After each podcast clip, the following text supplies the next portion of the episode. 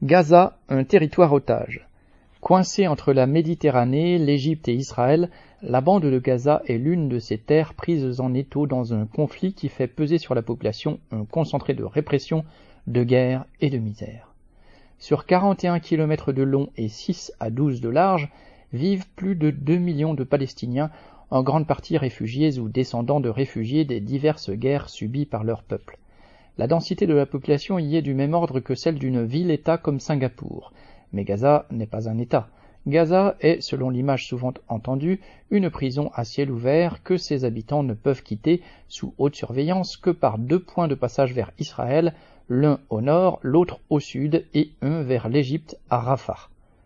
Occupé d'abord par l'Égypte après la déclaration d'indépendance d'Israël en 1948, Gaza a alors accueilli 170 000 réfugiés dans des camps dont plusieurs ont subsisté en s'agrandissant. Le territoire était censé, dans les accords de l'époque conclus entre les grandes puissances sans consultation des premiers intéressés, devenir une partie du futur État palestinien regroupé avec la Cisjordanie. Mais la politique des dirigeants israéliens, de gauche comme de droite, a fait de Gaza et de sa population les victimes d'un état de guerre continuel. Après qu'un kibbutz y fut installé au tout début, à Kfar Darom, Israël implanta des colonies à Gaza après la guerre des six jours de 1967, certains dirigeants israéliens pensant même en faire une zone tampon pour protéger l'État hébreu en cas de guerre avec les pays arabes situés tout autour. Et en effet, après les premiers avant-postes armés, le territoire, désormais sous occupation israélienne, vit de plus en plus ses meilleures terres se hérisser de colonies. Occupée 38 ans durant, la bande de Gaza devint le territoire de révolte populaire tant la situation devenait moralement et matériellement insupportable, en particulier pour la jeunesse, tant le sentiment d'oppression, le mépris ressenti devenait explosif.